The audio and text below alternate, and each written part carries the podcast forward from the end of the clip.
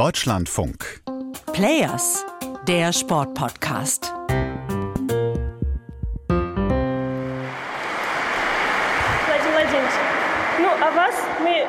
Wladimir Wladimirovich, ich bitte Sie persönlich, beschützen Sie uns vor dieser Gesetzlosigkeit. Ihre Unterstützung und Ihr Rat sind unbezahlbar, weil unsere Athleten heute keinerlei Schutz mehr erhalten. Wir glauben an Sie. Wir lieben Sie. Danke für Ihre Unterstützung. Wir müssen all diejenigen, die für diese Ungerechtigkeit zuständig sind, zur Rechenschaft ziehen. Das sind die Worte eines großen Putin-Fans. Jelena Isinbaeva, die wahrscheinlich beste Stabhochspringerin aller Zeiten. Ich glaube, wenn sie das heute gesagt hätte, dann würde sie sofort auf jeder Sanktionsliste der westlichen Welt landen. Aber damals, 2016, kurz vor den Olympischen Spielen in Rio, ist es einfach so hingenommen worden. Und nicht nur das. Nur ein paar Wochen nach dieser Rede ist sie in die Athletenkommission des Internationalen Olympischen Komitees gewählt worden. Und jetzt kommt's. Sie sitzt dort bis heute. Und ich frage mich echt, wie kann das sein? Raphael Späth hier. Hi. Ich muss euch sagen, seit dem Beginn des Ukraine-Krieges vor einem Jahr besteht mein beruflicher Alltag eigentlich hauptsächlich daraus, mich mit russischen SportlerInnen und Funktionären zu beschäftigen, die ja fast alle ausgeschlossen wurden vom internationalen Sport. Bis auf Jelena Isenbaeva. Die sitzt immer noch im IOC. Obwohl sie wie eine Staatsfrau im Kreml aufgetreten ist obwohl sie Wladimir Putin in der Vergangenheit zu mehr Macht verholfen hat und obwohl sie aktiv seine Propaganda füttert. Wie ist das möglich?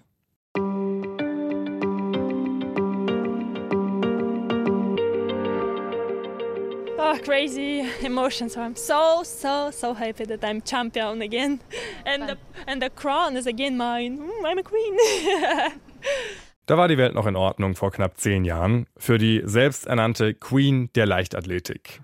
2013 war das bei ihrer Heimweltmeisterschaft in Moskau. Jelena Isinbaeva, bis dahin die einzige Frau, die die 5-Meter-Marke im Stabhochsprung geknackt hat, gewinnt auch bei ihrer Heim-WM die Goldmedaille. Zu diesem Zeitpunkt ist sie nicht nur das Aushängeschild der russischen Leichtathletik, sondern eine der bekanntesten Sportlerinnen der Welt. Zweimal ist sie Olympiasiegerin geworden, hat einen internationalen Werbevertrag nach dem anderen abgestaubt. Weil sie auch ganz genau wusste, wie man sich vermarkten muss. Immer gut gelaunt, immer offen für Journalisten, immer ein Lächeln auf den Lippen, egal bei welchem Thema. Everybody's Darling halt.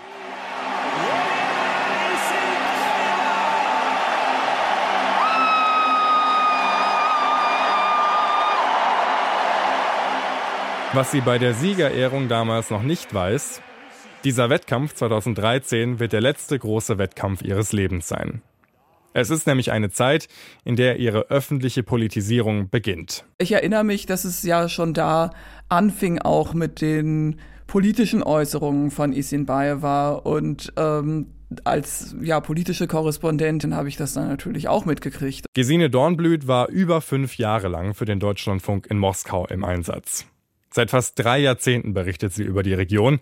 Es gibt also kaum eine bessere Gesprächspartnerin, die ich hätte fragen können, wie das denn damals so war, Jelena Isinbaeva in Russland quasi vor Ort mitzuerleben. 2013, da war ja Putin schon das dritte Mal wieder Präsident. Also zwischendurch hatte er ja ähm, seinen Statthalter äh, Dmitri Medvedev auf dem Posten gehabt, war selber Premierminister und 2012 waren dann Präsidentenwahlen gewesen, bei denen es auch Proteste in Moskau gegeben hatte. Und da hat Putin ich glaube, erstmals so ein Team gebildet von Unterstützern. Und da zum Beispiel war Isinbaeva auch schon in dem Team der Unterstützer für Putin. Also sie hatte da irgendwie schon diese Nähe zur Politik beziehungsweise ein Bewusstsein dafür wahrscheinlich, dass Nähe zur Politik sich auch auszeichnet. Soweit, so gut.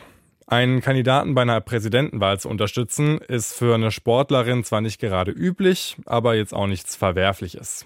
Aber Wladimir Putin ist ja nicht einfach irgendein Kandidat.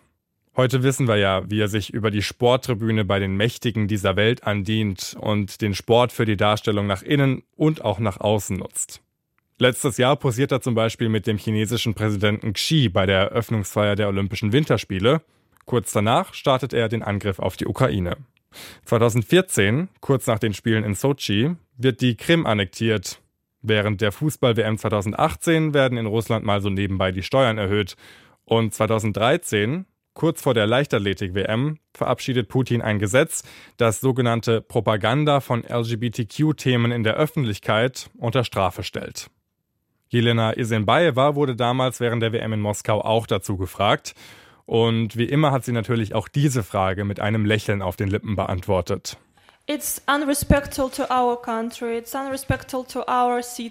Es ist einfach respektlos gegenüber unseren Bürgern und unserem Land. Wir haben unsere Gesetze, die jeder respektieren muss, weil wir Angst haben. Das ist auch meine Meinung.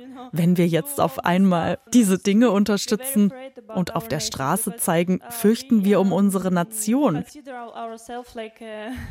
weil wir uns selbst als normale, typische Menschen sehen. Hier leben Männer mit Frauen und Frauen mit Männern. Alles muss seine Ordnung haben. Das hat historische Gründe. Wir hatten solche Probleme nie in Russland und wollen die in Zukunft auch nicht haben. So in der Form habe ich das von einer Sportlerin selten gehört. Gesine Dornblüt hat damals als Korrespondentin miterlebt, wie die gesellschaftliche Debatte in Russland generell ausgesehen hat zu der Zeit.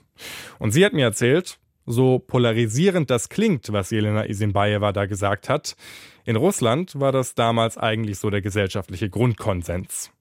Und groß Kritik üben geht als Profisportlerin sowieso nicht. Da gibt's auch für Jelena Isinbaeva keine Ausnahme. Der Sport ist in Russland nämlich komplett vom Staat abhängig. Das war schon zu Zeiten der Sowjetunion so und unter Wladimir Putin erst recht. Ich habe mich viel neben dem Sport auch mit dem Kulturbereich beschäftigt und da gibt es eben auch eine klare Trennung. Entweder du willst Projekte machen, du willst dich verwirklichen, du willst arbeiten in deinem Bereich und du willst auch präsentieren, was du kannst, dann musst du mit dem Staat kooperieren. Und wenn du das nicht machst, dann hast du erstens keine Öffentlichkeit und mit der Zeit wurde es so, dass du dann eben auch in die Ecke gedrängt wurdest und teilweise die Leute auch kriminalisiert wurden. Und so ähnlich gibt es das auch im Sport. Jelena Isinbaeva fügt sich dem nicht nur, sie ist offensiv voll und ganz auf Putin-Linie. Seit 2015 ist sie Mitglied des Armeesportclubs ZSKA, ist also quasi Angestellte des russischen Verteidigungsministeriums. Offiziell hat sie sogar den Rang eines Majors. Aber mit politischen Äußerungen hält sie sich damals eher noch zurück. Bis kurz vor den Olympischen Spielen 2016, die eigentlich der letzte Wettbewerb ihrer Karriere hätten werden sollen. Die Weltantidoping-Agentur WADA macht ihr aber kurz davor einen Strich durch die Rechnung. Hier ist das erste deutsche Fernsehen mit der Tagesschau.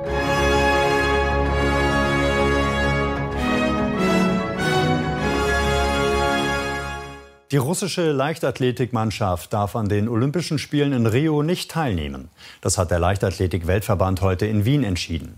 Die schon seit November bestehende internationale Sperre wegen systematischen Dopings wurde verlängert. Der große Traum der Jelena Isinbaeva, er platzt also ein paar Wochen vor den Spielen. Gesine Dornblüt hat damals auch darüber berichtet, was der große Superstar selbst davon hält. Мы прекрасно знаем, что и в других странах, таких как Америка, Англия, Германия, Кения, я могу... Wir wissen sehr wohl, dass auch in anderen Ländern wie Amerika, England, Deutschland, Kenia Sportler disqualifiziert wurden. Sie haben zwei Jahre abgewartet, gewinnen wieder und stellen neue Rekorde auf. Wir haben nie erklärt, weil die dort systematisch dopen, lasst uns überlegen, ob man ihren Verband disqualifiziert. Wir haben das nicht nötig. Klärt eure Probleme selbst, aber lasst uns in Ruhe.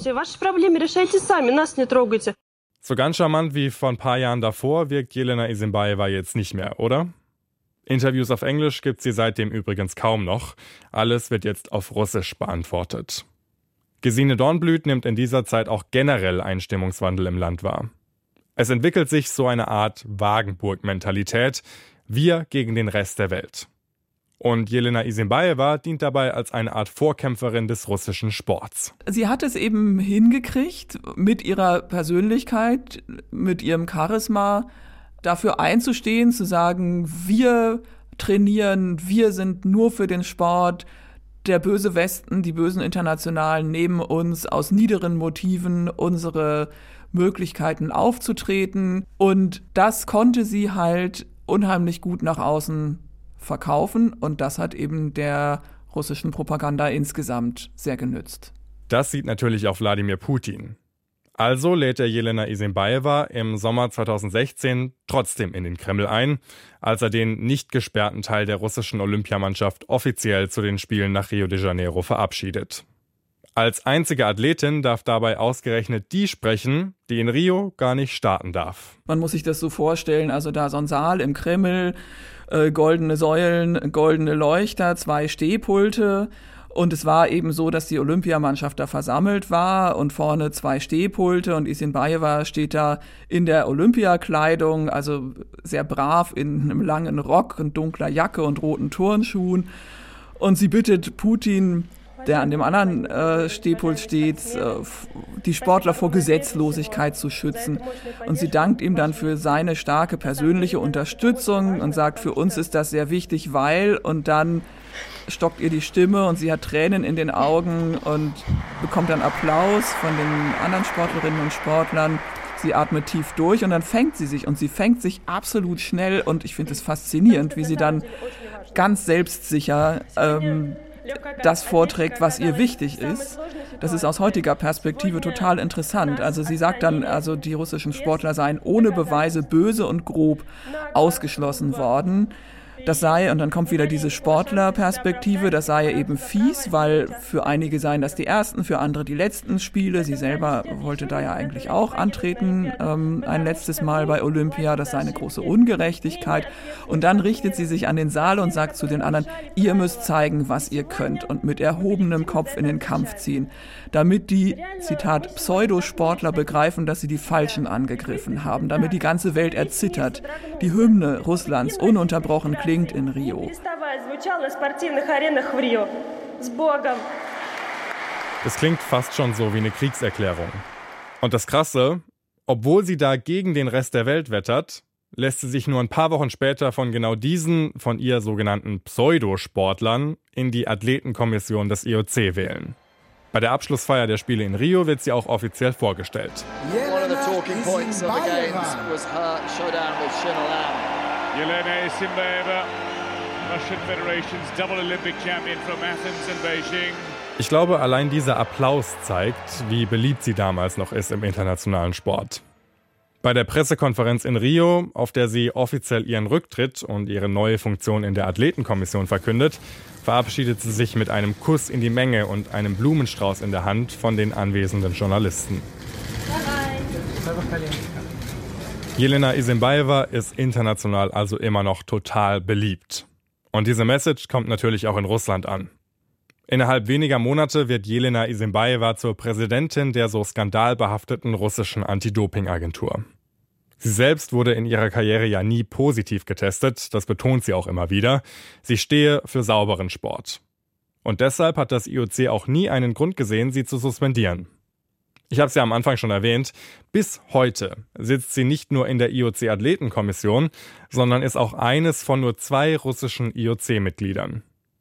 Das wirkt ja fast schon bizarr, wenn man bedenkt, wie eindeutig die Verbindungen von ihr zum russischen Militär und zur Regierung sind. Vor ein paar Jahren war sie sogar in Syrien, um dort mit russischen Soldatinnen und Soldaten Sport zu treiben. Gesine Dornblüt hat damals natürlich auch darüber berichtet. Das ist natürlich eine reine Werbemaßnahme und aber auch ganz wichtig, weil sie eben auch das Militär populär macht in Russland, was äh, nicht nur an ihr liegt, sondern wir haben halt eine Welle der Militarisierung Russlands unter Putin seit auch seit ungefähr zehn Jahren und da ist sie einfach ein eine wichtige Stütze in dieser Popularisierung von Militär. Aber nicht nur das. 2020 ist sie auch Teil einer Kommission, die die Verfassung in Russland grundlegend ändert und Wladimir Putin quasi noch mehr Rechte zuschreibt, als er ohnehin schon hatte. Und spätestens da muss man sich doch fragen, wie kann eine Person, die so offensichtlich mitwirkt an der Politik und auch an der Propaganda, trotzdem noch Mitglied im IOC sein? Einer Organisation, die sich ja groß und breit auf die Fahnen schreibt, neutral und autonom von jeglichen politischen Einflüssen zu sein. Die Frage musste ich mal einem stellen, der als Wissenschaftler schon viele Jahre auf das IOC schaut. Jürgen Mittag von der Deutschen Sporthochschule in Köln. Das ist gewissermaßen, das muss man, glaube ich, auch so offen ansprechen, so etwas wie die Lebenslüge des IOC.